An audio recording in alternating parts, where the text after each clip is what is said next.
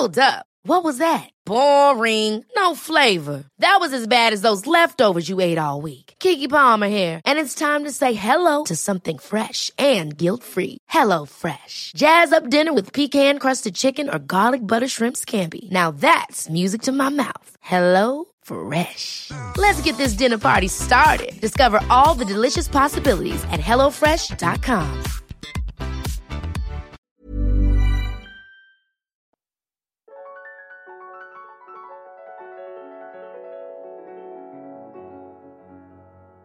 Bienvenue dans Alors c'est pour bientôt, le podcast entièrement dédié à la PMA et au désir de maternité quand ça ne marche pas comme on se l'imaginait. Alors c'est pour bientôt vous propose un nouvel épisode, un mercredi sur deux, et donne le micro à une femme ou à un couple qui décide de partager son parcours, ses joies, ses galères, ses questionnements, ses découvertes, et qui contribue ainsi à libérer la parole autour de la fertilité. Dans ce tout premier épisode, je suis très heureuse de vous présenter Flavie. Flavie nous parle depuis le sud de la France de son combat pour devenir maman.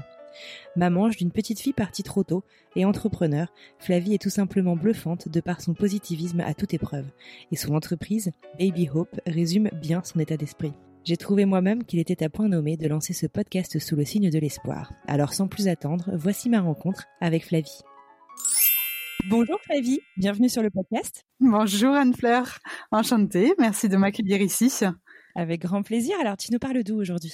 Alors, moi, je suis en direct de à côté de Toulouse, donc dans le sud de la France. Euh, voilà, un petit peu loin du coup de chez toi.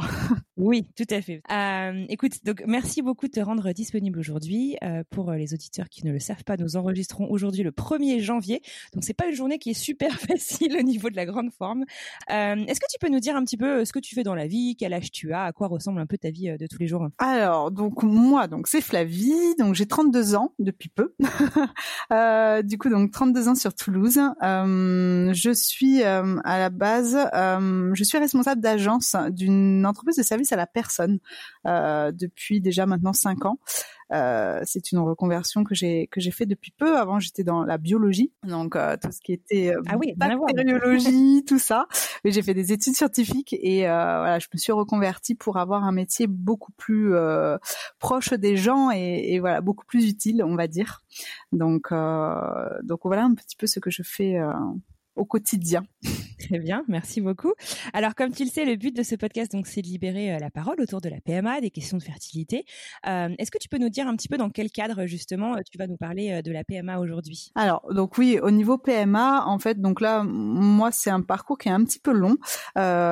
J'y suis depuis, on va dire, fin 2014. donc, ça va faire déjà donc cinq ans cinq ouais près oui cinq bonnes années du coup on est dessus. Parce que euh, du coup j'ai euh, j'ai mon mari que je connais depuis euh, maintenant plus de 14 ans et qui a eu malheureusement en fait il y a un peu plus de 10 ans une leucémie donc euh, donc un cancer du sang qui a fait que euh, suite euh, bah, aux différents traitements de chimiothérapie, rayonthérapie, il est devenu stérile. donc du coup, au début de son de sa maladie, heureusement les médecins ont pensé du coup à congeler congeler son sperme en paillettes. Donc on savait en fait déjà depuis depuis assez longtemps qu'on serait obligé de passer par par PMA du coup pour avoir un, un enfant. D'accord, ok. Donc vous le saviez dès le début. Quand est-ce que vous est venue euh, l'envie euh, d'avoir un enfant et de, et de créer une famille? Alors ça, cette envie-là, on l'avait déjà depuis, on va dire le presque le début. C'est quelque chose qu'on a qu'on parlait ouvertement dès, dès qu'on a été ensemble. On savait qu'on voulait se marier, qu'on voulait avoir des enfants. Euh, du coup, ça a été un peu la maladie euh, qui a mis tout ça en, en pause. Euh, on était prêt à ce moment-là, on va dire, mais euh, bah, du coup, il a fallu voilà prendre soin surtout de lui à ce moment-là. Donc, euh, on, à la fin en fait de de ces traitements, on a on s'est marié. Du coup, il m'a fait sa demande. Moi, j'étais très euh, d'abord le mariage, puis les enfants après. Donc euh, voilà, on a fait ça dans dans l'ordre, on va dire. Donc on, s'est marié en 2013. Et euh, bah, tout de suite après le mariage, on savait que c'était quelque chose qu'on voulait qu'on voulait lancer, donc sachant que voilà, il y aurait beaucoup de démarches, on savait pas trop comment ça ça allait fonctionner. mais ça nous a pris, voilà, on a mis un an, on va dire, avant avant réellement de lancer les démarches, hein, vu qu'on en a profité pour déménager on a déménagé avec le mariage du coup sur Toulouse. Avant, on était dans le nord de la France. Et euh, donc du coup, voilà, c'est fin 2014, euh, une bonne année après le mariage, où, euh, où on s'est dit, bon, bah allez, c'est le moment de se lancer. D'accord. Et alors du coup, justement, à quoi ça ressemble les démarches? Donc, vous saviez qu'il y avait des paillettes qui étaient disponibles. à quoi ça ressemble les démarches? Par, par, où est-ce qu'on commence? Tu peux nous raconter un petit peu? Alors oui, alors ça a été un petit peu la surprise parce que pour moi, c'était vraiment, comme c'était vraiment une évidence, ça faisait déjà du coup depuis 2008, donc ça faisait six ans qu'on savait qu'on allait passer par ça. Pour moi, c'était, je prenais un rendez-vous et, et le mois d'après, on, on, enchaînait en fait. C'était, pour moi, ça allait être vraiment très simple. Surtout que, bah, comme je l'ai dit au, démarrage, j'ai fait des études de biologie. Donc pour moi, euh, la PMA, la FIV, tout ça, enfin, moi je connais. C'est quelque chose que j'ai étudié et je savais que c'était, enfin, pas. Pour moi, c'était pas compliqué en soi. Enfin, pour moi, c'était vraiment une aide euh, médicale, mais euh, euh, qui allait être simple, on va dire. Donc, euh, bah, au début, on appelle, euh, on appelle bah, un centre de PMA à côté de chez soi et on demande tout simplement, voilà, comment ça se passe. Donc, on a un premier rendez-vous du coup avec avec une gynécologue sur place. Donc, donc bah, du coup, on se déplace. C'est là où on fait le point de de nos problèmes, on va dire, de, fertilité. Donc, on a le droit à toute une batterie d'examens euh, de type euh, échographie pelvienne, spermogramme, des sérologies avec des prises de sang.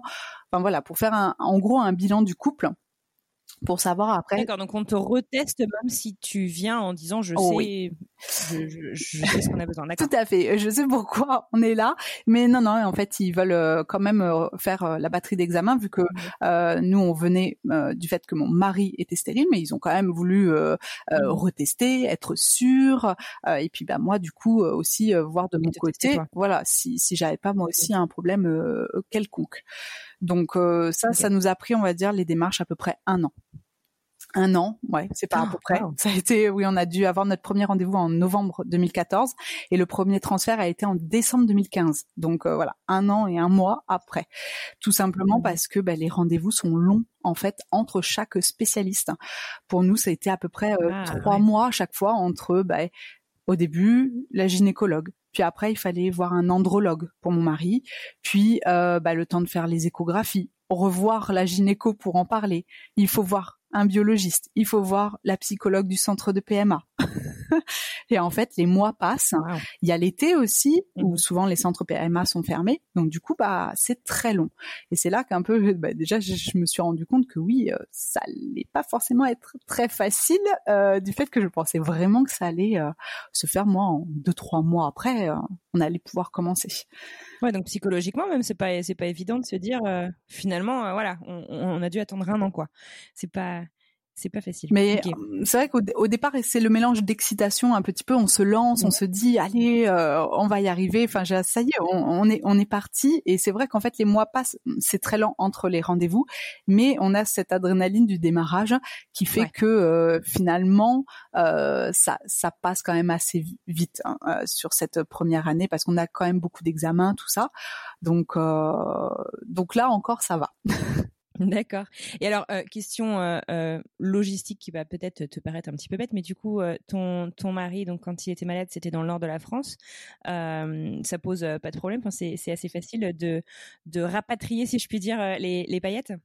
Tout à fait, je voulais en, parler du coup. Ça a été, oui, dans l'année un peu la partie un petit peu rigolote parce que du coup, donc ces paillettes étaient donc à Tours, en Touraine, et c'était à nous en fait de les ramener à Toulouse. Ah Donc on a dû, euh, oui oui, on a dû euh, aller au Secos du coup de, de Tours pour euh, ramener en fait une boîte avec de l'azote et les paillettes à l'intérieur pour les ramener en voiture du coup à Toulouse et refaire le retour pour aller ramener la boîte. Non, c'était un ah peu euh, ah. ah. oui oui, c'était c'était à nous de le faire. Euh, donc on a ramené que la moitié des paillettes parce qu'on s'est dit que imaginons que je sais pas, il y a un accident sur la route ou quoi que ce soit, c'était les seuls qu'on avait donc euh, donc voilà. Mais bon pour l'instant ça ça nous suffit au niveau de la quantité donc la, la moitié pour l'instant voilà. On n'a pas encore mangé la, la moitié des, des paillettes. Ah, super. Ok, d'accord. Donc, donc alors, donc au bout d'un an, vous avez fait tous vos examens. Là, vous revoyez le médecin qui vous dit, ok, on, vous propose un, plan d'action? C'est ça. En fait, le dernier rendez-vous, c'est avec le biologiste. Et là, quand on le voit, bah, il nous sort directement les ordonnances et il nous dit, bah, sur votre prochain cycle, on commence. Alors là, c'est juste, on est juste excité, euh, trop content. On se dit enfin quoi, ça, ça, y est, on se lance et dans notre tête, c'est limite le mois prochain, on est enceinte quoi. C'est, euh, euh, c'est surtout en plus les médecins comme on avait, moi j'ai pas de problème, j'ai aucun problème de fertilité, donc du coup les médecins n'arrêtaient pas de nous dire, ah, mais enfin dès, dès le premier cycle, ça, ça va marcher quoi. Tout, tout le monde me disait autour, euh, il y avait rien qui faisait que ça ne pouvait pas marcher, quoi. Donc c'est vrai que pour moi, j'étais persuadée que là, euh, sur la première FIV, euh, ça, voilà, j'allais tomber enceinte. Euh, on était du coup de transfert début décembre. Donc j'ai dans ma tête j'étais mhm. déjà waouh c'est Noël, ça va être génial. C'est c'est parti quoi. Finalement on n'aura attendu que un an, comme un peu tous les couples en ce moment qui euh, voilà maintenant beaucoup de couples mettent quasiment un an à, à tomber enceinte euh, quand elles ne passent pas par par PMA. Donc ça me paraissait pour l'instant voilà un parcours euh, tranquille, on va dire, bien parti. D'accord. Et alors, euh, donc du coup, alors raconte-nous un petit peu comment ça comment ça se passe ce, premier transfert. Alors, donc euh, moi je suis en, protocole. Donc le, premier c'est donc c'est une FIV. moi je suis passée directement en FIV XI pour faire la partie scientifique.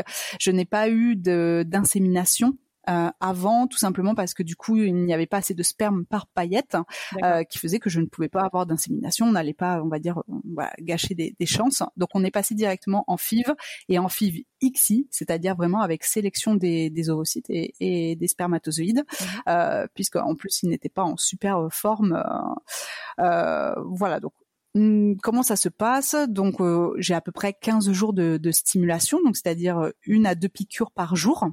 Donc moi c'était du purigon et, du cétrotide, euh, voilà une à deux piqûres par jour avec des contrôles du coup au centre au centre de PMA tous les trois jours on va dire. Tous les trois jours il faut se déplacer du coup à l'hôpital pour aller faire une échographie euh, pelvienne et euh, une prise de sang pour pour du coup contrôler les hormones, voir la taille des follicules pour pour savoir à quel moment on va ovuler en fait. Et après, donc au bout à peu près de oui, entre 10 et 15 jours de, de traitement, on a la fameuse piqûre qui nous permet de, euh, de vouloir déclencher l'ovulation. Et donc pile poil euh, à peu près 32 heures après cette fameuse piqûre, il faut se rendre à l'hôpital du coup pour faire le prélèvement des, euh, des ovocytes. Donc là, c'est la ponction euh, du coup des ovocytes et là, c'est le stress, le grand stress. Tu l'as fait sous anesthésie générale ou? Alors local, euh, c'est-à-dire que j'étais encore plus en stress euh, parce que du coup on se dit quand même euh, la piqûre à cet endroit-là, à quoi ça va ressembler, mmh. est-ce qu'on va avoir mal, enfin et puis on lit beaucoup de choses sur internet où on se dit oh là là mais je vais avoir trop trop mal. Et en fait j'ai la chance dans toutes les ponctions que j'ai eues de, de quasiment rien sentir. L'anesthésie se passe très très bien, euh, malgré qu'à chaque fois, du coup, je fais à peu près bonne vingtaine euh, de follicules à, à, ponctionner, donc ça fait, euh, oui, ça fait pas mal. Donc voilà, la, la première, euh, la première FIV, le premier essai, c'est euh, la ponction, c'est vraiment le stress. On, on, craque, je craque totalement après en salle de réveil parce que c'est, comme je dis depuis tout à l'heure, c'est vraiment l'excitation. On, touche le but en fait. Euh, on arrive presque au bout.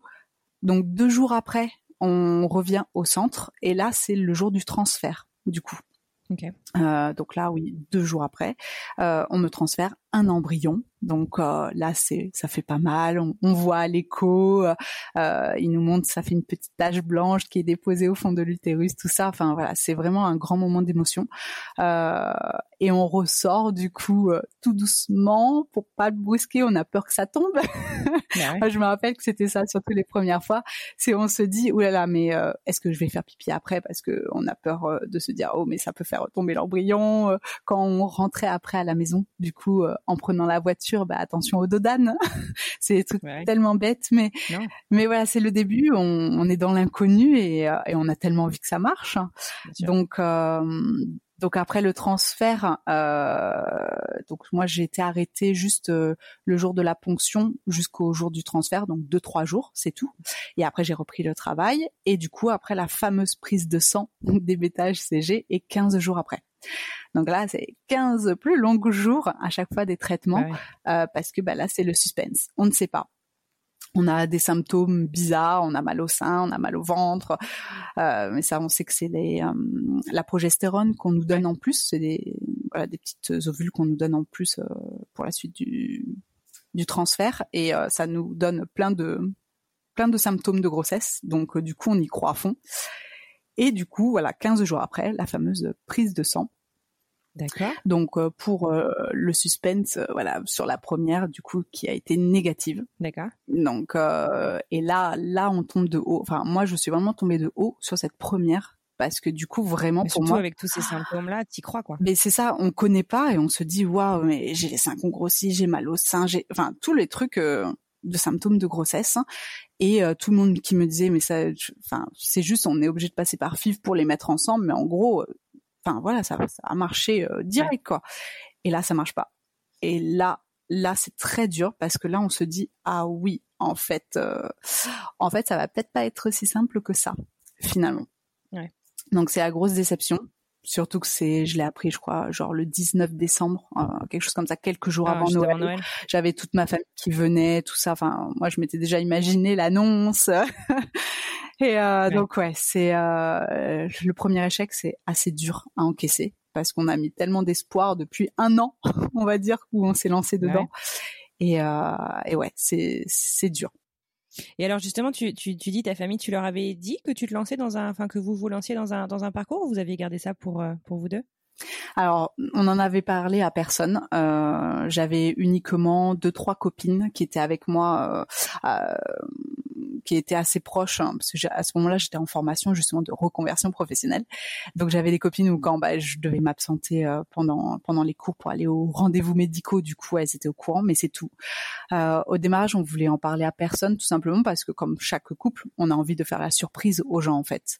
On a envie euh, d'avoir ce, ce, moment où on annonce euh, qu'on est enceinte et, et qu'ils ne s'y attendent pas en fait, tout simplement. Donc donc non, Vraiment, personne n'était au courant. C'était notre petit secret euh, à nous. D'accord, mais bon, du coup, tu avais tes copines avec qui tu as pu, as pu en parler? Parce que la, question que je me pose, justement, c'est voilà, quand euh, ce, ce, premier échec, bah, qui, qui d'abord, un échec, c'est jamais facile à, à, gérer, mais du coup, tu as ton mari avec qui tu peux échanger, euh, mais, mais, mais, pas forcément beaucoup de personnes, du coup, avec qui, avec qui tu, peux, tu peux aller parler et, et, et discuter un peu de ce qui s'est passé, puis de ce que tu ressens, quoi. Tout à fait. Vraiment au démarrage, j'avais trois, quatre copines, pas plus. Hein. Et encore, c'était des copines qui étaient beaucoup plus jeunes que moi, donc qui n'étaient pas du tout dans cet esprit euh, de vouloir un enfant. Euh, donc bon, elles me suivaient, mais c'était pas, hum, elles n'avaient pas ce ressenti et cette envie euh, de maternité comme je, je, je pouvais l'avoir à ce moment-là. Donc c'est vrai qu'on est assez seul. Donc forcément, c'est voilà, on, va sur les forums, sur Internet. moi, c'était ça à ce moment-là, en 2015. C'était ça les forums euh, pour essayer de poser des questions quand on savait pas euh, sur euh, voilà, les symptômes, des choses comme ça.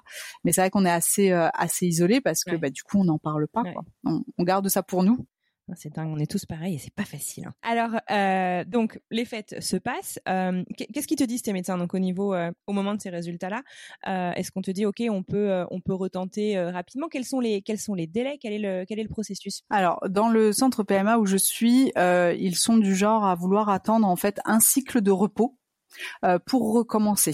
Euh, alors, ce que j'ai pas dit du coup sur ce, ce, ce protocole-là, j'ai pu avoir deux embryons euh, congelés.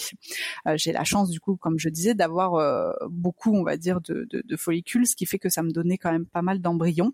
donc j'ai pu en, en congeler quelques-uns. Après, il y en a d'autres où ils ont voulu les pousser, les mettre en culture plus longtemps, on va dire, mais ils n'ont pas tenu. Donc on a eu le transfert d'un frais, d'un embryon frais, et j'ai pu en congeler deux. Donc j'avais le droit à deux autres essais sur cette FIV. Voilà. Donc, du coup, tu n'avais pas besoin de restimuler. Voilà. Ben, j'avais pas besoin de nouvelles ponctions. Mais pour les transferts, du coup, j'en ai, refait un en février, en février et en mars. Euh, j'ai pu enchaîner après euh, par la suite. Et les transferts, c'est euh, quasiment les mêmes traitements, mais avec des doses moins fortes. Mais j'avais pareil les deux piqûres par jour, les contrôles tous les trois jours. voilà, j'ai tout pareil, sauf la ponction euh, où là il n'y a pas besoin. Donc c'est quand même heureusement c'est un peu plus léger à ce niveau-là parce que voilà la ponction c'est toujours bon même si ça se passe plutôt bien pour moi si on peut l'éviter quand même, c'est toujours ça euh, de gagner. Donc, euh, donc voilà. Mais les médecins, pas de pas de réponse particulière euh, pour eux. Après, enfin voilà, si ça marche pas là, ça va marcher sur le prochain, quoi. c'est bon, c'était le premier. donc il reste, il reste optimiste et voilà, vraiment très optimiste là-dessus. On a décongelé, j'ai répondu très bien au traitement. Mmh vraiment, voilà. Ça, bon, Tous les on, on voilà, c'est ça. Et ton mari, comment est-ce qu'il dit tout ça? Mon mari, bah, lui, euh, est très euh, très positif, donc euh, lui prend les choses comme ça vient. Donc, enfin voilà, il attend, il attend rien. On va dire que j'ai un homme qui est très où on voit, il agit en fait quand les choses sont là. C'est-à-dire que bah, tant qu'on n'a pas le résultat de la prise de sang, on bah on peut pas savoir, donc ça sert à rien de stresser. Enfin voilà, c'est que des... il est vraiment très positif là-dessus. Donc pour lui, on repart sur un nouveau cycle à fond. D'accord. génial. Et, et, et, toi, justement, euh, c'est, c'est une question que j'avais. Euh, moi, je sais que je, j'avais du mal à résister. Tu, tu fais des tests avant, euh, avant les prises de sang ou, ou tu arrives à, à patienter le moment de la prise de sang? Alors, au tout démarrage, non, je, je ne fais pas de test. J'attends vraiment la prise de sang. C'était notre petit moment en couple où vraiment on va à la prise de sang tous les deux, on a le résultat dans l'enveloppe et on l'ouvre ensemble euh, à la maison. Quoi. C'est voilà, on suit au, au démarrage. J'étais vraiment très à suivre vraiment le protocole euh, voilà, il faut attendre, on attend quoi. Mais ça c'était au début. alors justement, donc c'est ces deux autres transferts, qu'est-ce qu'ils donnent? Alors donc deuxième transfert du coup en février, du coup 2016. Donc là tout pareil, je réagis très très bien. Euh, donc euh, ben on refait tout. Mhm. Euh, toujours pas plus d'arrêts médicaux. Je, je, je, reprends le travail voilà rapidement après le transfert. Mhm. Et malheureusement toujours négatif. Deuxième deuxième échec. Donc euh, là, on se dit bon, la première, euh, ça n'a pas marché. On se disait bon, ça arrive quand même beaucoup que dès le premier, ça ne marche pas parce que le temps d'adapter les protocoles, tout ça. Donc on se dit là, maintenant qu'on est calé, le deuxième, bon, ça va marcher quoi. Et ben non, toujours pas. Et là, pas d'explication. Je réagis très bien. On me dit à chaque fois que j'ai un très bel utérus, que j'ai des très beaux embryons, mais ça ne tient pas. D'accord. Voilà. Donc là, vraiment, euh, ouais, encore une grosse déception. Donc là, je veux vraiment après enchaîner. Je, là, je veux pas attendre. J'essaye. en appelant euh, le centre PMA, j'avais pas envie d'attendre encore un cycle. Mhm. Parce que j'avais, on avait des vacances qui, enfin, on, on, calcule tout évidemment. Donc après j'avais des vacances, tout ça, donc je voulais enchaîner. Ils ont accepté du coup vu que c'était un transfert d'embryon congelé, donc euh, avec un peu moins de, de traitement. Mhm. Donc on renchaîne en mars, euh, tout pareil tout pareil, nouvel échec. Ça ne prend toujours pas. Là, on se dit mais c'est pas possible. Euh, en fait, euh, moi, on me dit à chaque fois que voilà que tout va bien, euh, que soi-disant ça va marcher rapidement parce qu'il y a rien de particulier, et finalement rien du tout quoi. Donc ouais, vraiment pas facile à, à, encaisser en fait les échecs. Le troisième, on se dit quand même, euh, un ça marche pas, deux ça marche pas, le troisième ça va marcher quoi.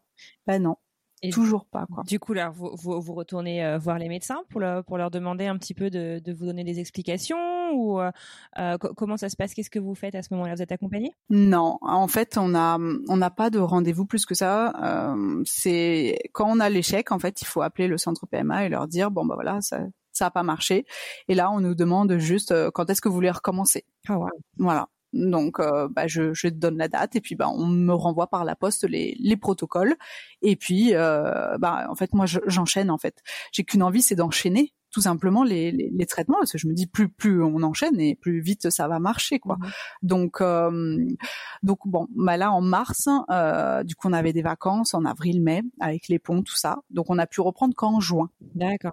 Du coup, on a repris en juin et là du coup on est reparti sur une nouvelle FIV entière parce que euh, je n'avais plus d'embryon congelé. Donc là, euh, pareil, on refait tout, toujours les mêmes traitements, euh, et euh, donc là, de nouveau la ponction en anesthésie locale. Donc là, déjà, on est beaucoup moins stressé parce qu'on sait que ça va bien se passer.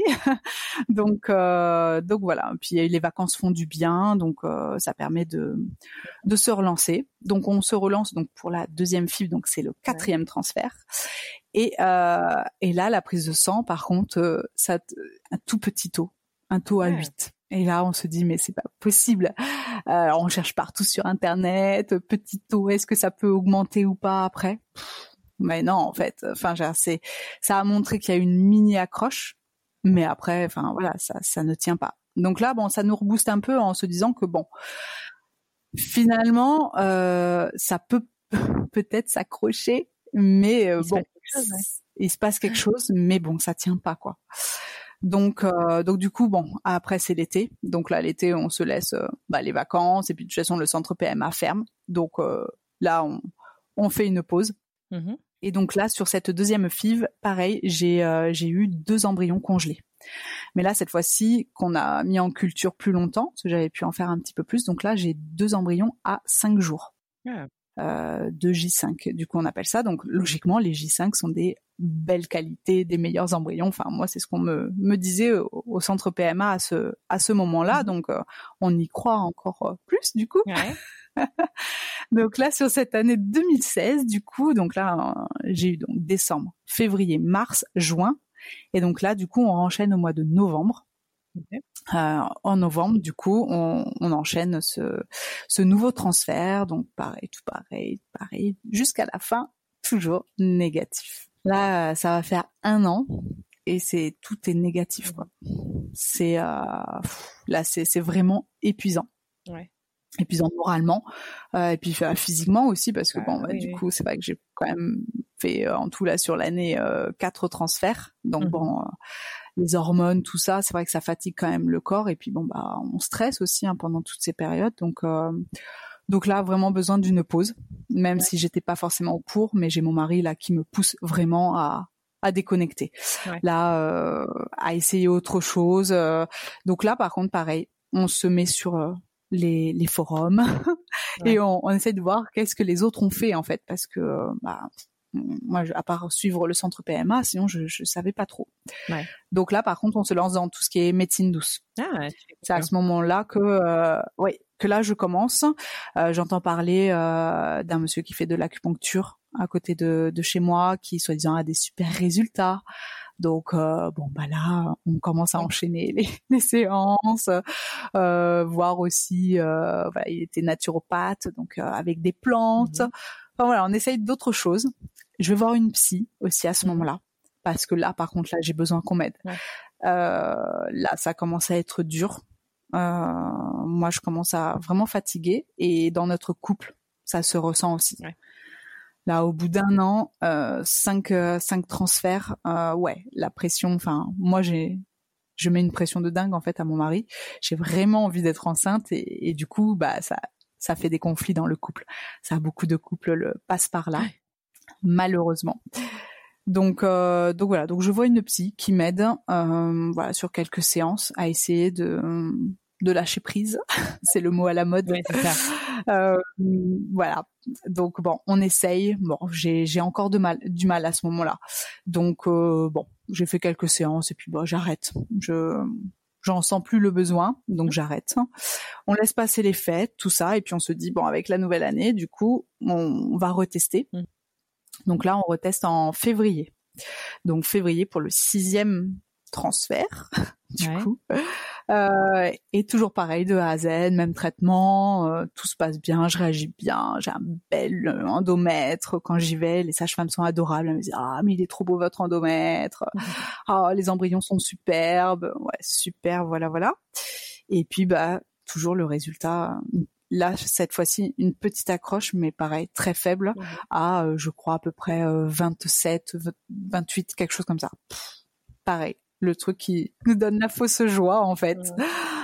Une mini accroche de rien du tout quoi. Et, euh, et non quoi, ça ne veut toujours pas marcher quoi. Et là à ce stade-là, euh, euh, on se dit pas bon bah peut-être que puisque les petites accroches du coup tu les tu, tu les as quand les embryons ont été cultivés plus longtemps. est-ce que est-ce est-ce qu'ils envisagent pas un, un, ajustement de protocole ou? Alors là, du coup, donc là, la deuxième FIV, est fini. Là, je, je, termine mon dernier embryon. Donc là, on arrive à deux FIV qui n'ont pas marché et il m'en reste plus que deux. Donc euh, le centre PMA là nous donne un rendez-vous, par contre obligatoire, de milieu de parcours, ils appellent ça. Donc là, j'ai un rendez-vous avec la gynéco pour faire un point par contre euh, sur tout ça. Et alors quand tu dis qu'il t'en reste que deux, c'est quoi? C'est que tu, tu, tu, as le droit en fait de n'en faire que, que quatre euh, au total? C'est ça que tu veux dire? C'est ça, voilà. En France, euh, c'est vrai que c'est pas pareil dans tous les pays. En France, on a le droit à quatre FIV remboursés par la sécurité sociale. D'accord. Donc quatre FIV, sachant qu'une FIV, c'est une ponction et le transfert de tous les embryons que ça a donné. Donc malgré que j'étais à six, six transferts, ça ça m'a compté que deux FIV. D'accord, compris. Donc euh, là, donc rendez-vous à milieu de parcours. Euh, la gynéco qui euh, pas très réceptive, qui me dit oh mais non, mais ça va marcher, il y a pas de raison, il euh, y a rien. Et là, moi, je, je commence en fait à, à m'énerver, à me dire mais c'est pas possible. En fait, à un moment, il faut peut-être me faire des examens, quelque chose. Enfin, je sais pas, ça ça ne marche pas. Enfin, faites faites-moi quelque chose en plus. Donc euh, là, du coup, elle décide de d'être gentille avec moi et euh, de me faire une échographie en fait en, en milieu de cycle pour euh, voir justement comment est mon endomètre à ce moment-là et mmh comment est ma vascularisation de mon endomètre euh, au moment voilà de, de l'ovulation et de l'anidation au milieu de parcours. Euh, du coup, je fais cet examen-là et euh, il s'avère que euh, j'aurai un flux sanguin qui est pas assez euh, puissant, on va dire, pour faire euh, court. donc, du coup, la gynéco me donnera des, des traitements pour fluidifier le sang. pour aider à fluidifier le sang du type aspégique nourrisson, pentoxifine qui est un vasodilatateur, mmh pour m'aider à mieux vasculariser mon utérus, justement pour essayer que ça s'accroche au mieux. Donc, euh, donc voilà, j'ai enfin, voilà, peut-être une petite explication. Bon, après, à voir parce que j'étais, en fait, finalement, ce cycle-là était un petit peu plus long, donc j'étais pas vraiment au milieu euh, de mon cycle. Euh, finalement, donc je me dis, est-ce que bon, on verra bien. Au pire, ça, ça, ça peut pas faire de mal. C'est des petits compléments en plus. Donc, euh, donc voilà. Donc là, elle, euh, elle me donne ça en plus. Mm-hmm. donc là, on était en février. Et là, c'est pareil. Je, souhaite vraiment euh, continuer tout ce qui est médecine douce et essayer de de prendre plus soin de moi. Donc là, par contre, je commence tout ce qui est euh, alors ça s'appelle le shiatsu. C'est comme l'acupuncteur, mais sans les aiguilles. Euh, bon, les aiguilles de l'acupuncteur, c'était pas trop ça, euh, ça me stressait assez. Donc j'ai pas trouvé, euh, voilà, c'était pas pour moi en tout cas. Mhm. Donc euh, j'ai mon mari qui faisait des séances de shiatsu où ça l'aidait beaucoup sur le stress. Et donc du coup il m'a dit mais vas-y, va voir et tout. Et en fait, oui, j'ai trouvé euh, dans ce genre de séance euh, beaucoup de relaxation. Mhm. Euh, ça m'a fait un bien fou.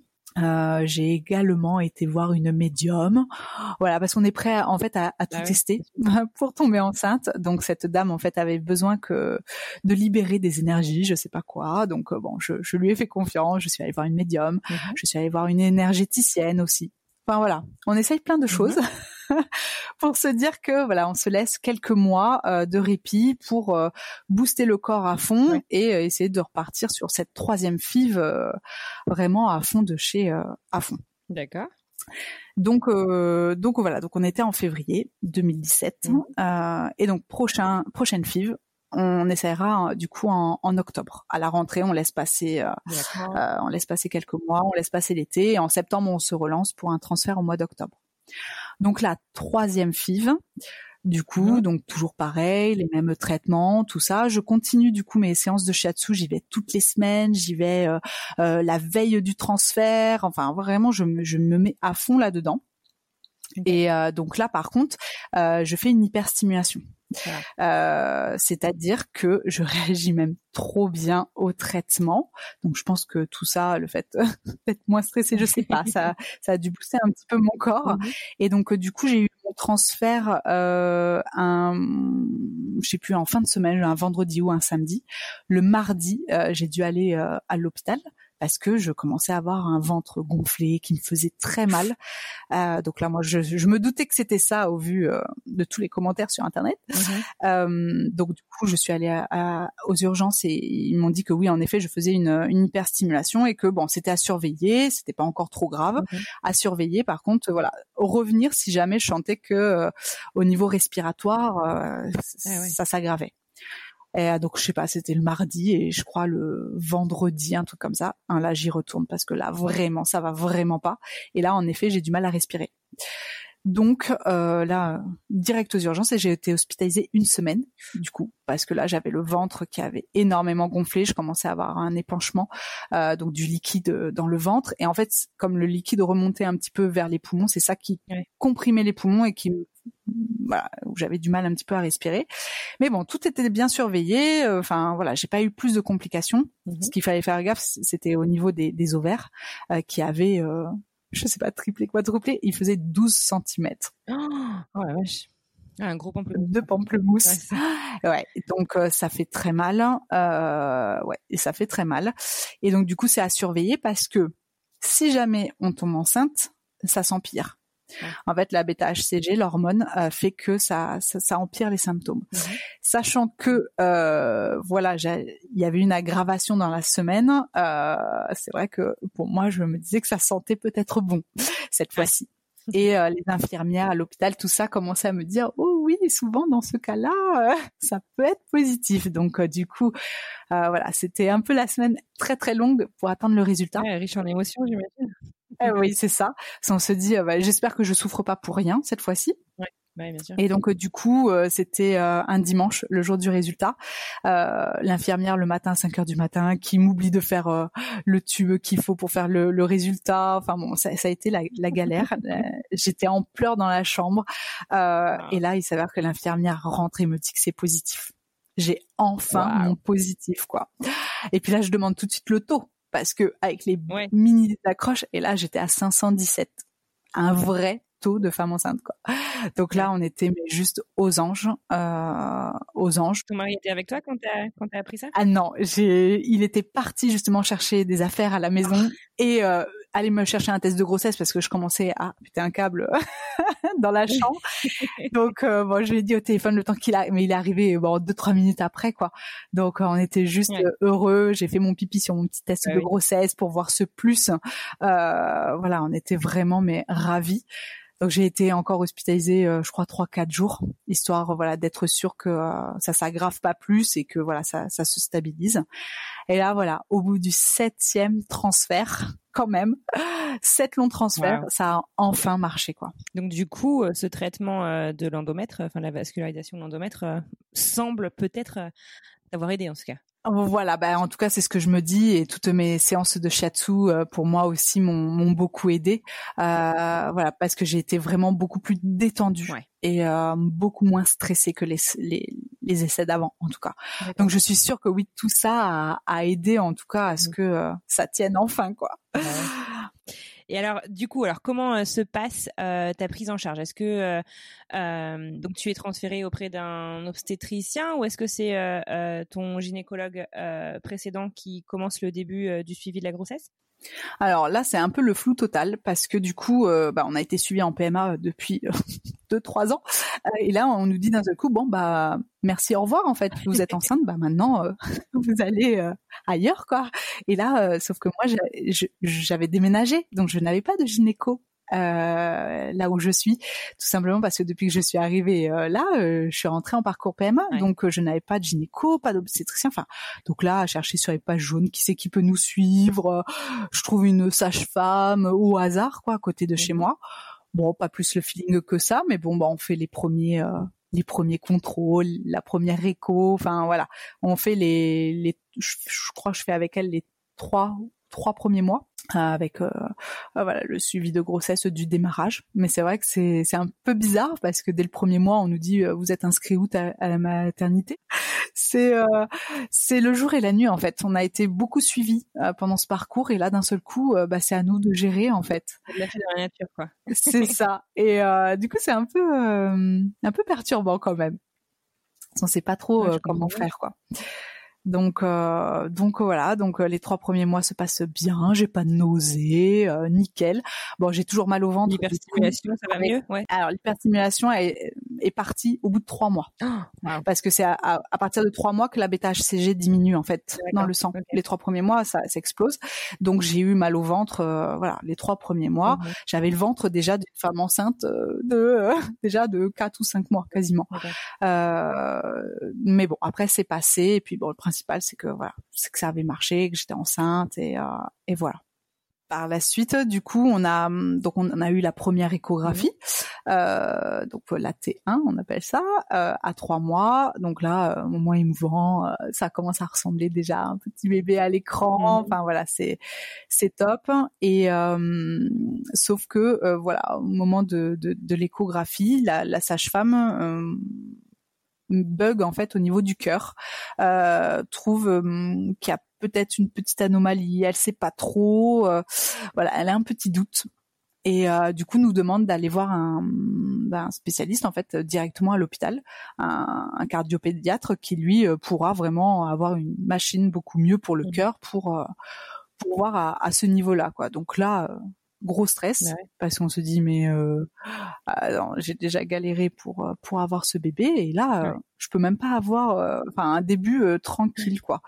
Donc là ça a été ouais le stress pendant 15 jours parce que du coup les rendez-vous ne sont pas le lendemain à l'hôpital. Mmh donc voilà et là arrivé donc 15 jours après à, à, à l'hôpital pour faire la fameuse échographie.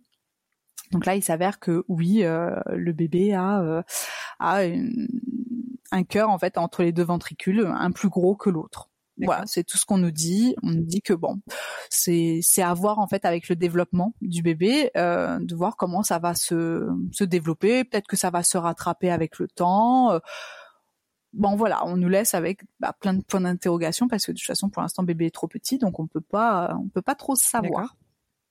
Donc là, là, je commence voilà euh, à stresser pour la grossesse.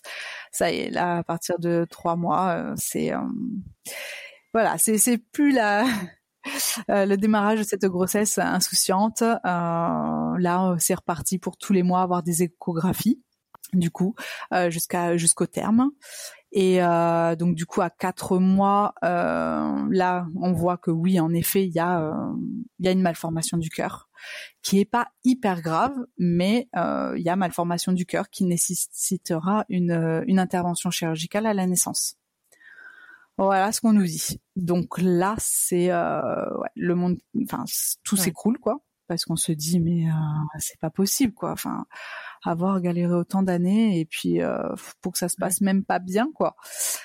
Donc bon, euh, du coup la grossesse continue, on prépare son arrivée, tout ça. Alors on veut pas, on veut garder euh, le secret du sexe. On, veut pas savoir à chaque fois à l'écho. On se laisse la surprise à la naissance euh, pour le savoir. Donc euh, donc voilà, donc les mois s'enchaînent avec à chaque fois une écho bah, tous les mois. J'ai une amniosynthèse, je ne saurais plus trop je sais plus, à 6, 6 mois ou 7 mois, je ne sais plus, pour voir si au niveau génétique il y avait quelque chose. Heureusement, il n'y avait rien, donc c'était déjà une bonne nouvelle.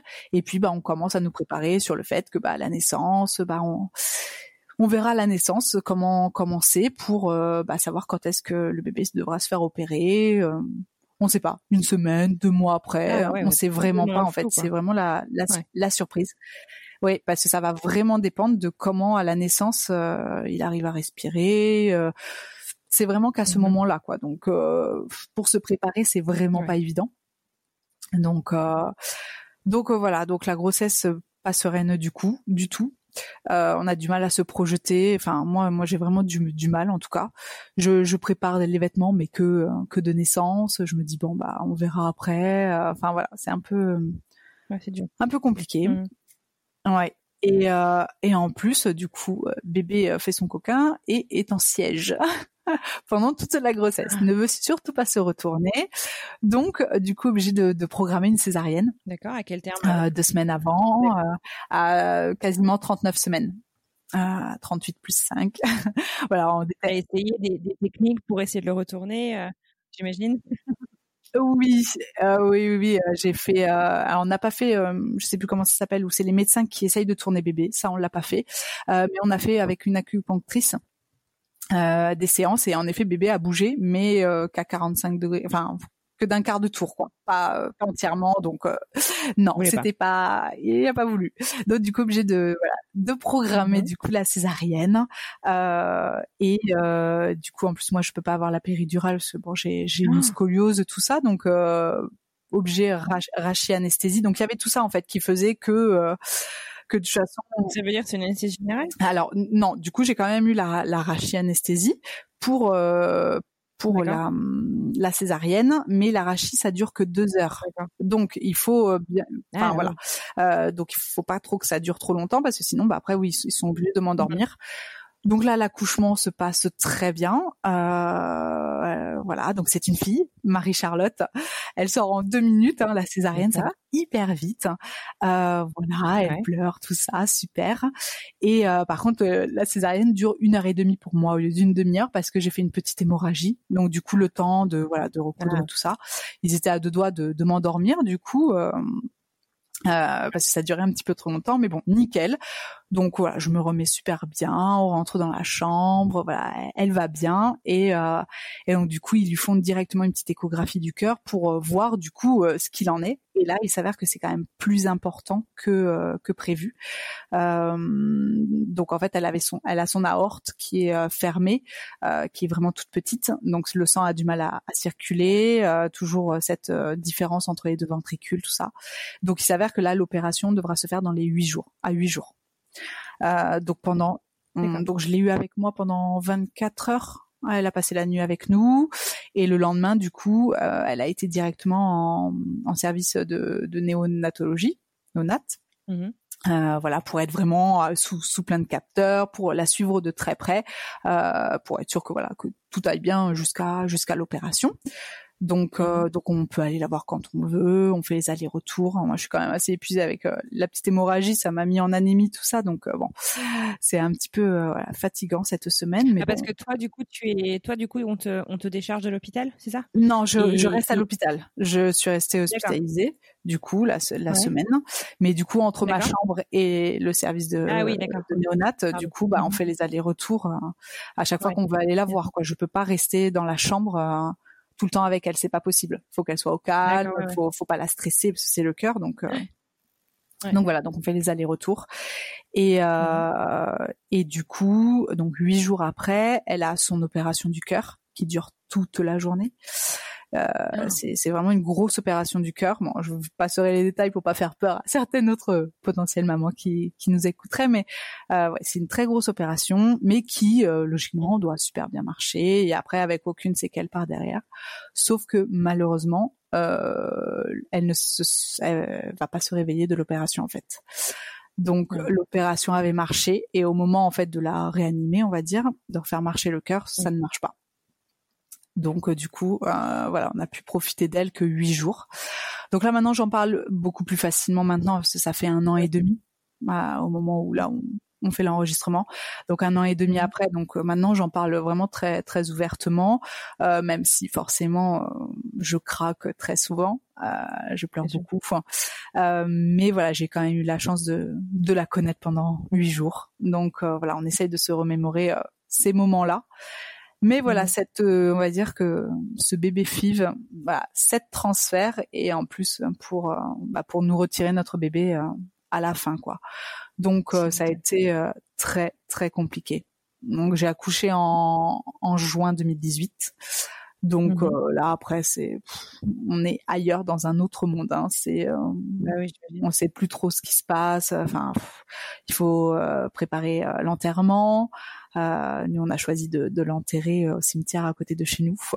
Donc, euh, donc du coup, c'est des choses que n'a même pas imaginé, quoi. Donc, donc ouais, des épreuves qui se qui se rajoutent à tout ça. Et là, c'est vraiment un, un trop plein, trop plein d'émotions. Donc, euh, donc voilà. Vous faites accompagner à ce moment-là? Alors non, non, non, on n'est pas accompagné parce que à l'hôpital, on nous dit que si on veut voir une psychologue, ils nous donneront la carte, mais bon, sur le coup, on veut voir personne en fait. On se rend. Ah ouais, c'est pas. Ça, ouais. Ils nous disent bon, si vous avez besoin, vous venez à l'hôpital. Enfin voilà, il y, a, quelqu'un qui peut s'occuper de vous, mais bon, voilà, sans plus quoi. Euh, et puis, enfin, elle est décédée le lendemain, je rentrais chez moi. Hein. de toute façon, je voulais partir quoi. Enfin, ça sert à rien de rester quoi. Après, voilà. Et euh, et non, enfin on veut voir personne, on s'enferme en fait sur nous-mêmes. Donc euh, de toute façon, même prendre une psy, nous, euh, c'est trop tôt au démarrage, c'est beaucoup trop tôt. Donc, euh, donc bon, même si on a voilà les amis, la famille qui sont là, mais bon, même eux, ils sont démunis, ils savent pas, savent pas comment réagir à tout ça. Donc, euh, donc ouais, c'est très compliqué cette euh, cette fin d'année 2018 a été voilà, vraiment très très compliqué. Et, et du coup, tout de suite après, malheureux, enfin malheureusement, un mois après, j'avais déjà envie de refaire un enfant. C'est, on se projette en fait, on essaye de se projeter dans dans l'avenir Bien sûr. Voilà, on a on a envie de reporter la vie quoi. C'est euh, on peut pas s'arrêter comme ça sur euh, sur un, un, décès quoi.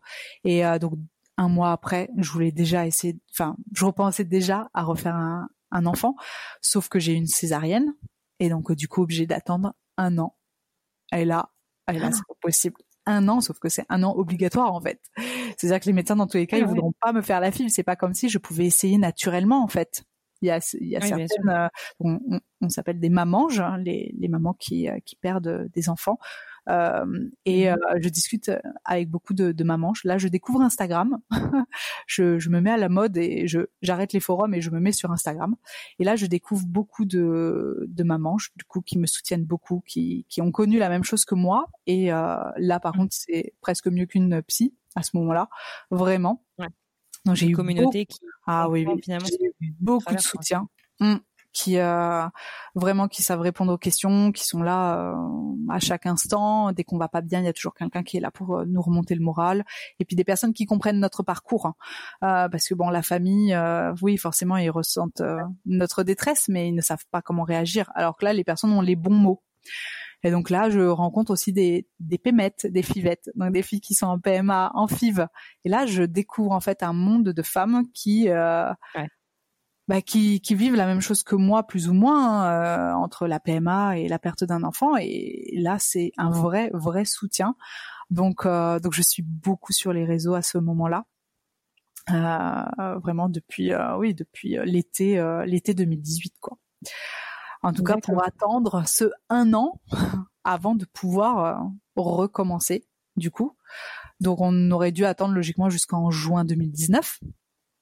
Sauf que moi, un peu, un peu pressée, du coup, euh, j'arrive à ce qu'on soit de nouveau en route en avril on, on peut se relancer en avril du coup 2019. Bon, on est à 10 mois, on n'est pas à deux mois près. voilà, là, je, du coup, voit pas euh, de, de, de, problème, surtout que le temps de faire le transfert, tout ça, bon, voilà, c'est vite passé, un mois. Donc, euh, donc on retente du coup en, en avril 2019 et euh, il nous restait trois embryons congelés de Marie-Charlotte. D'accord, donc tu recommenceras de... Oui, pas de ponction, voilà, on redémarre tranquillement, on va dire. Euh, on sait qu'on a des embryons congelés, tout ça, donc euh, donc on, on repart là-dedans. Toujours les mêmes euh, traitements que à l'époque, donc toujours les deux piqûres, les contrôles tous les deux trois jours, tout ça. Là, je me dis, je fais comme la dernière fois, les mêmes traitements en plus. Je refais le shiatsu, tout ça, tout tout tout. Hein. Je me dis, ça va ouais, marcher. Ce premier coup là, c'est ouais. obligé quoi. Et là, ça marche pas. Et là, ça marche pas. Là, je me dis, mais non. Mais en fait, je croyais avoir ouais. trouvé le traitement miracle. Mais en fait, pas du tout, quoi. Enfin, c'est, je sais pas. C'est, on peut pas tout contrôler. Ouais, malheureusement, on peut pas contrôler. Alors, beaucoup me diront que psychologiquement, j'étais peut-être pas prête. Enfin, bon, il y a toujours, on, on, on, essaye toujours de trouver des excuses. C'est obligé, ce qui s'est passé. Voilà, c'est ça. Mais j'avais, j'avais remis le paquet, la même chose que quand ça avait marché, quoi. Et là, ça marche pas. Et là, franchement, là, c'est dur. Parce que je me dis quand même, euh, bon, allez, peut-être que c'est que le corps était pas encore prêt, euh, bon, et ou mmh. que dans ma tête je me disais qu'il fallait un an et que du coup peut-être que ça me bloque psychologiquement. Donc on attend et on refait mmh. en donc avril, euh, on a retenté en juin. Du coup, donc là ça faisait un an. Je me suis dit, en plus, ça peut, si ça marche et tout, ça serait un signe, ça ferait un an, tout ça. Enfin voilà, ça serait, ça serait magnifique, quoi. Et là, ça marche pas. Et là, j'ai eu des, des symptômes en plus d'hyperstimulation. J'ai cru. Oh, je me suis dit, oh là là, ça y est, j'ai le ventre qui grossit et tout. Je fais, oh là là, ça y est, c'est bon, quoi. Et là, non. Non, mais vraiment rien de rien. La prise de sang, vraiment zéro. Oh, trop dur. Trop, trop dur. Là, je me dis, mais c'est pas possible. En fait, je vais jamais y arriver à retomber enceinte. Quoi. Ça se trouve, la seule fois où ça va avoir marché, euh, c'est euh, pour un bébé que j'aurais même pas pour le reste de ma vie quoi. Donc euh, ouais, très dur. Là là j'ai senti le moral qui a complètement chuté. Euh, là à partir de cet été 2018 là euh, 2019 pardon. Là très très dur psychologiquement. Donc donc bon, j'ai j'ai essayé de refaire voilà des séances de shiatsu pour me redétendre. bon, tu fais une pause du coup à ce moment-là Bah je fais une pause parce que c'est l'été parce que c'est l'été. Ah oui, c'est vrai. Et voilà, obligé pas le choix. Mmh. Et là, en fait, j'ai envie de, j'ai envie de pousser les examens. En fait, je me dis mais c'est pas possible. En fait, j'en suis déjà à mon neuvième transfert. À un moment donné, euh, mmh. il faut, il faut qu'on me trouve quelque chose, quoi. C'est, c'est, il y a bien, il y a bien une raison que ça ne marche pas. Donc du coup, j'embête, je reprends rendez-vous avec la gynéco et là, je lui sors une liste de euh, au moins, euh, je sais pas, 12 examens. Je lui dis, je veux, je veux une hystéroscopie, une hystérosalpingographie, tout, tout ce que j'ai jamais eu, en fait. J'ai jamais rien eu, un cariotype, enfin, plein de trucs. Et elle veut rien me faire. Elle ne veut ah rien me faire parce qu'elle considère que comme j'ai déjà eu une grossesse, c'est sûr ça va marcher. Et là, ah, on sort. Ah oui, non, mais là, c'est pas possible en fait. Les gens ne nous comprennent pas. Et là, on est très mal entouré en fait. Là, au niveau des médecins, là, je, ouais, c'est compliqué parce que du coup, ils ne se rendent pas compte. Je pense qu'on est de plus en plus malheureusement de couples euh, à passer par euh, par la PMA, et je pense qu'on est malheureusement malheureusement que des numéros et des patients à la chaîne et que bah moi sur les papiers tout va bien donc il n'y a pas de raison de de s'embêter on va dire à aller plus loin quoi donc là, c'est assez dur. Pas, T'as pas pensé à essayer de voir quelqu'un d'autre? Alors, bah, le truc, c'est qu'on pourrait changer de centre. Euh, il y a donc là moi je suis à l'hôpital, c'est en public, on pourrait passer en privé, euh, mais c'est à l'autre bout de Toulouse. Pour moi, ça me rajoute beaucoup de bouchons, de kilomètres. Il faut refaire tous les examens. Enfin, j'ai pas envie de rattendre. Ah ouais, faut recommencer à zéro. Voilà, tu vois ce que je veux dire. C'est euh, non. Euh, donc je me dis non, pas encore euh, à changer. Ah ouais. Et alors là, par contre, du coup, je hum, là, j'ai une super communauté sur Instagram, donc j'ai euh, beaucoup de filles qui me donnent des conseils et qui me parlent de la de l'examen Matrice Lab. Euh, c'est une biopsie de l'endomètre au moment de la nidation, du coup, euh, qui permet de voir au niveau euh, anticorps, immunité, ce qui se passe à ce moment-là. En gros, si le corps rejette les embryons, enfin voilà, ça, ça permet ah d'avoir des, des infos en plus suite aux échecs implantatoires à répétition. Donc du coup, je, ça, je, je demande à la gynéco absolument. Elle veut rien me faire faire. Je fais ça. Par contre, ça, je veux qu'on le fasse. Ce n'est pas remboursé. Ça coûte 500 euros euh, parce que c'est ah un laboratoire indépendant. Euh, tous les mhm. gynécos ne sont pas forcément pour parce que c'est pas encore prouvé au niveau statistique que ça apporte quelque chose. Mais moi, dans ma tête, je veux un examen et euh, donc ça, je je me voilà, je le veux. Donc ça, elle accepte. Parce que du coup, comme c'est moi qui paye, ça, elle veut bien. donc là, c'était euh, donc c'était donc c'était en juillet euh, que je fin juillet que je l'ai vu. Donc logiquement, en septembre, je devais faire la matrice lab, du coup l'examen. Donc début septembre, euh, du coup, j'appelle premier jour de règle pour prendre rendez-vous à la date à J20 du cycle pour tomber au moment de l'anidation. Et là, le médecin pas dispo cette semaine-là, il est en congé. Oh, il n'y a qu'un seul médecin dans l'hôpital qui fait ça. J'ai mais non, mais c'est pas possible. Obligé d'attendre encore un cycle. J'ai mais c'est pas possible. Je fais bah écoutez, il me reste euh, des embryons. Je fais, vous me faites un transfert. je fais tant pis. On verra plus tard pour l'examen. Euh, on fait le transfert. Puis je me dis, ça se trouve c'est peut-être le destin. On verra. Donc bon, on fait le transfert du coup au mois de septembre. Il me reste deux embryons congelés. Euh, et là, par contre, je réagis pas du tout comme d'habitude. Là, j'ai beaucoup plus de mal à ce que mon corps réagisse, bizarre. Euh, mon endomètre, là, il s'écroule à un moment, puis il repart. Enfin, j'ai cru que mon corps ne réagissait plus du tout. Puis on arrive quand même à faire le transfert d'un embryon donc à deux jours, par contre qui s'est très mal décongelé, qui a perdu la moitié de ses cellules. donc là, je me dis, oh là là, bah celui-là, il, il est pourri quoi. Enfin, ça, ça marchera pas. Et là, le biologiste me propose d'en transférer un deuxième, le dernier qui me reste, qui lui est à cinq jours. Donc, c'est-à-dire revenir dans trois jours pour pour me l'implanter aussi, vu que le premier, euh, voilà, on n'y croit pas trop quoi. Mhm. Donc trois jours après, du coup, j'attends le, coup de téléphone pour euh, pour y aller, du coup, parce qu'on attend d'être sûr que ça se soit bien décongelé. Et là, pour la première fois de ma vie, l'embryon ne, ne se décongèle pas, enfin meurt à la décongélation. Oh donc là, en fait, euh, je me dis mais mon corps il réagit plus. Euh, donc là, j'ai plus d'embryon. Enfin, j'ai celui qu'on m'a transféré, mais qui est pas de top qualité, quoi. Là, je me dis bah, ça, ça marchera jamais, quoi. Ça marchera pas. Donc là, on fait la prise de 115 jours après. Et là, j'ai un petit taux à 50. Ah. Mais je l'avais fait un petit peu tôt. J'avais fait des, là, j'avais fait quelques tests de, de grossesse, tout ça.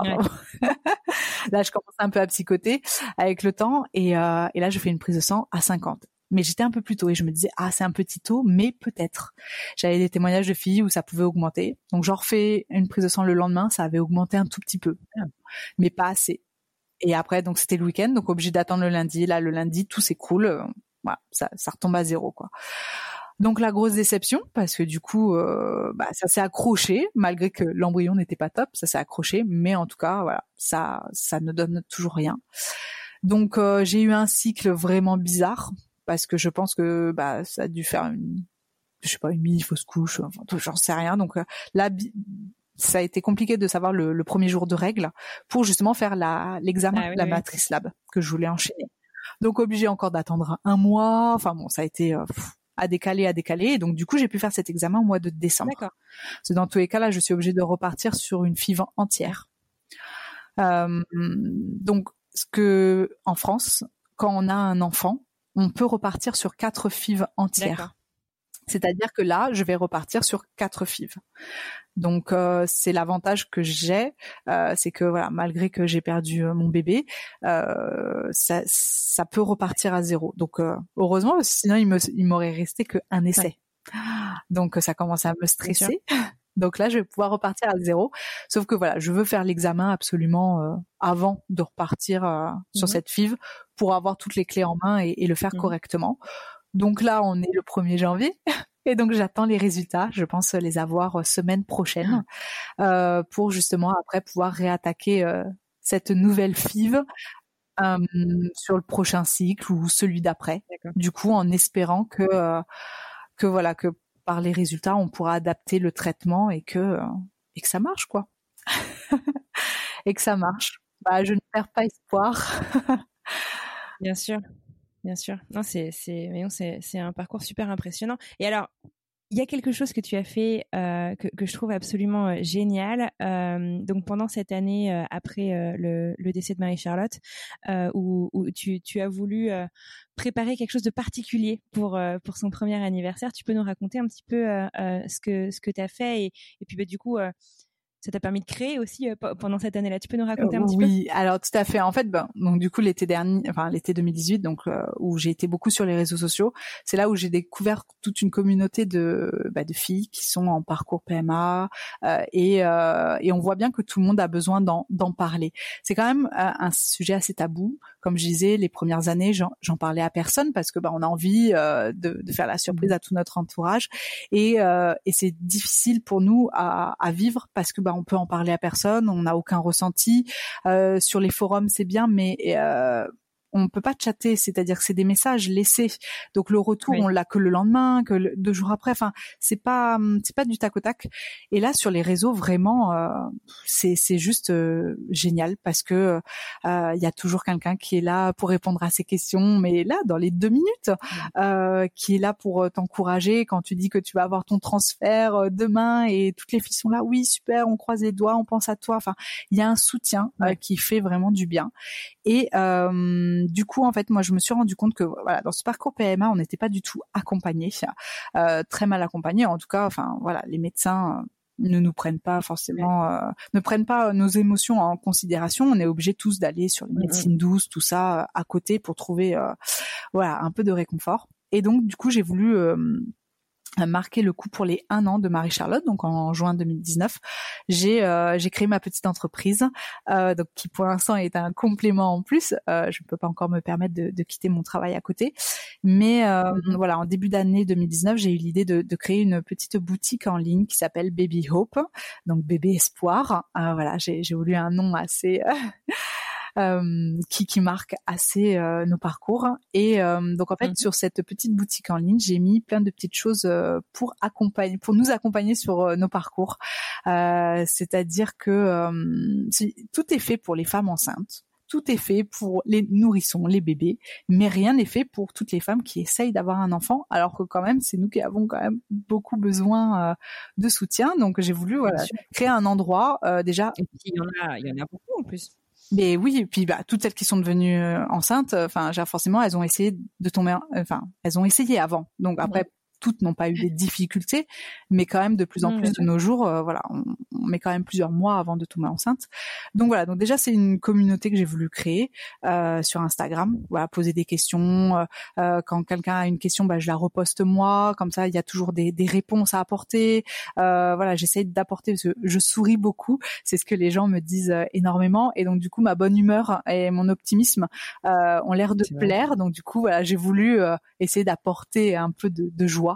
dans ces parcours qui sont assez difficiles à tout le monde. Euh, malheureusement, j'ai une expérience qui fait que euh, bah, je peux répondre à, à quelques questions. J'ai voilà, euh, j'ai un recul là-dessus qui fait que bah, si je peux essayer de donner des conseils euh, de choses euh, bah, que à l'époque je n'ai pas fait et que je m'en suis rendu compte trop tard et que je peux faire gagner quelques mois, quelques années à certaines personnes, bah voilà, j'essaye. Et donc sur la petite boutique, du coup, on y trouve des petites trousses isothermes, par exemple, pour transporter ses piqûres.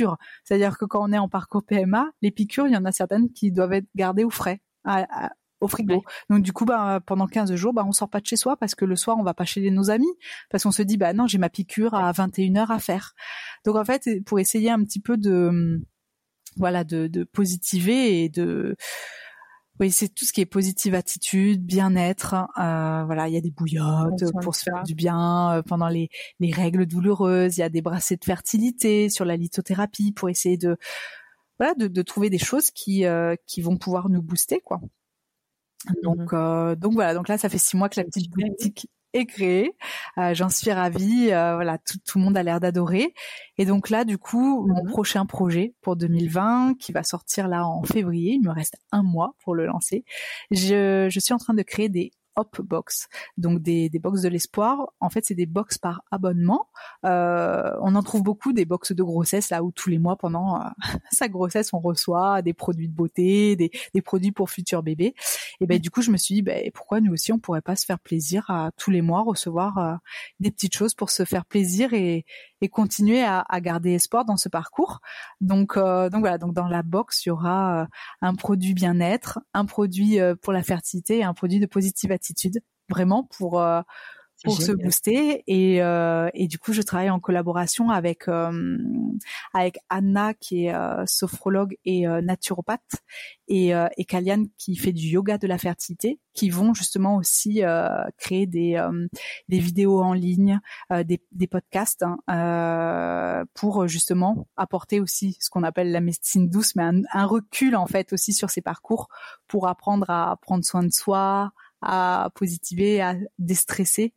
Euh, voilà, donc c'est vraiment tout un projet qui, euh, qui est en train de se lancer et qui va sortir là au mois de, de, de février. C'est mon, c'est mon bébé à moi du coup, celui où je peux tout maîtriser en fait. Ouais, c'est ça. C'est génial. Franchement, félicitations. C'est une super idée.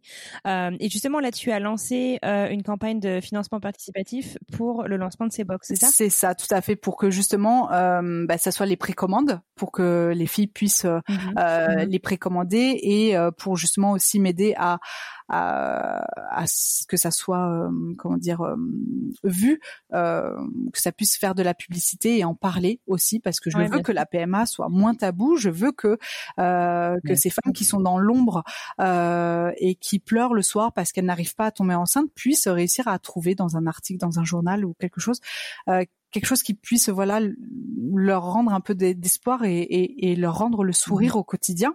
Euh, donc voilà, cette campagne permet aussi de bah, de rendre plus professionnel ce projet parce que tout simplement ça demande des moyens en communication, faut refaire le site internet, faut créer les box, tout ça. Donc euh, ça me permet de travailler avec voilà des professionnels à côté pour euh, sortir quelque chose de pro quoi.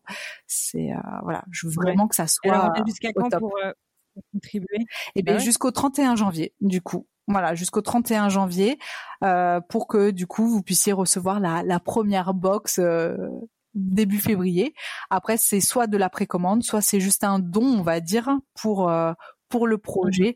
Euh, à partir de 1 euro, vous pouvez mettre 1 euro dans la cagnotte. Voilà, ça permet de, de faire avancer euh, avancer le projet et, de les rendre voilà le, le, plus chouette possible pour la suite. Mais écoute, c'est super. Je mettrai le, le, lien dans les notes du podcast pour qu'on puisse aller jeter un œil. Et tu livres, de ce que je regardais, on peut contribuer d'un peu partout dans le monde. Oui, oui, oui, tout à fait. C'est euh, voilà, de toute façon, c'est c'est payable en, carte bleue, donc après euh, n'importe qui peut y avoir accès. Et après la livraison, euh, j'en ai pour l'instant, j'ai eu des commandes en Écosse, euh, j'en ai eu en Belgique, en Suisse. Voilà, par rapport à la France, c'est bon, c'est le plus près, mais l'île de la Réunion. Enfin voilà, ça, il y a, y a, des Françaises d'un peu partout. Donc euh, donc oui, je livre avec plaisir. Et après, on adapte voilà juste les frais de port en, en fonction de là où, où est la personne, quoi.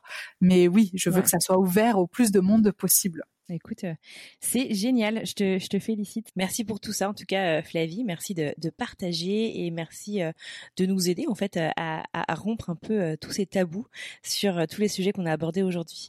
je sais que tu as énormément, du coup, d'expérience, que tu as aussi pu échanger beaucoup avec la communauté en ligne, entre autres choses.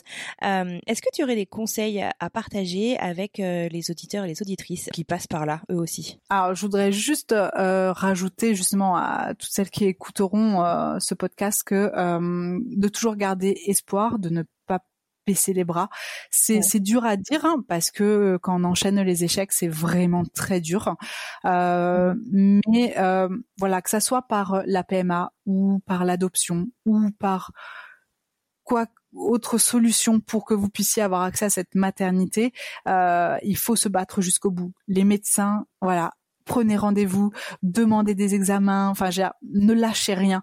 Euh, il faut il faut se battre vraiment. Euh, il faut que vous soyez active dans ce projet de bébé. Ça nous enlève déjà beaucoup de choses, euh, de, le fait de pas pouvoir concevoir naturellement. Hein. On peut pas juste voilà, enfin pour comme les personnes par exemple comme moi où il y a vraiment une, une infertilité, euh, on peut pas faire de, de bébé naturellement. Donc tout est mmh médicalisé donc il faut vraiment que bah, quand vous soyez en parcours, voilà, vous, soyez active, euh, ne vous laissez pas faire, on va dire, ne subissez pas la chose. Voilà, soyez active dans votre euh, dans vos essais et prenez du temps pour vous. Euh, faites pas comme moi depuis des années à, vouloir enchaîner, enchaîner et, à un moment donné, on, on tient pas, on tient pas, euh, on s'épuise, que ce soit physiquement ou moralement. Et il y a besoin de, de, de coupures, de moments en couple aussi c'est ça souvent aussi euh, on s'oublie dans le couple donc euh, voilà. Prenez un week-end des vacances euh, allez au cinéma c'est des petites choses toutes bêtes mais voilà. Pensez à vous deux en priorité. Et, voilà gardez espoir en tout cas sur cette année 2020 et, et je vous souhaite que voilà qu'en 2020 votre ventre soit tout plein. C'est super comme conclusion. Merci beaucoup Flavie. si nos auditeurs veulent continuer la conversation avec toi, ils peuvent te retrouver où du coup?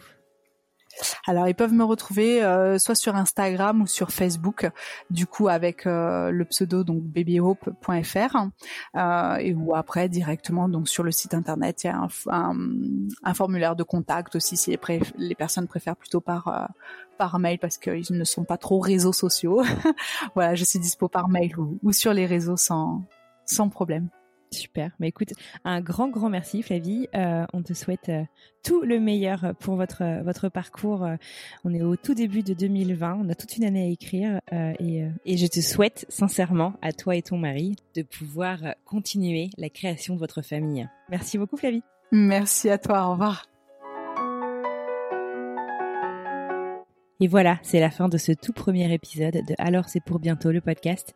J'espère qu'il vous a plu. Retrouvez le podcast un mercredi sur deux sur toutes les plateformes de podcast. En attendant, si vous souhaitez plus d'informations sur le podcast et mes invités, direction le compte Instagram alors c'est pour bientôt podcast ou sur le site internet alors c'est pour bientôt podcast.com. Si cet épisode vous a plu, rendez-vous sur Apple Podcast pour me le dire avec plein d'étoiles et un commentaire.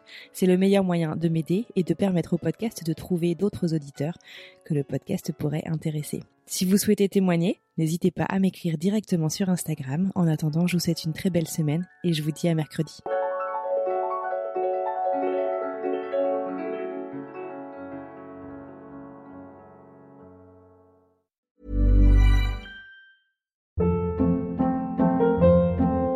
Hold up. What was that? Boring. No flavor. That was as bad as those leftovers you ate all week. Kiki Palmer here, and it's time to say hello to something fresh and guilt-free. Hello Fresh. Jazz up dinner with pecan-crusted chicken or garlic butter shrimp scampi. Now that's music to my mouth. Hello Fresh. Let's get this dinner party started. Discover all the delicious possibilities at hellofresh.com.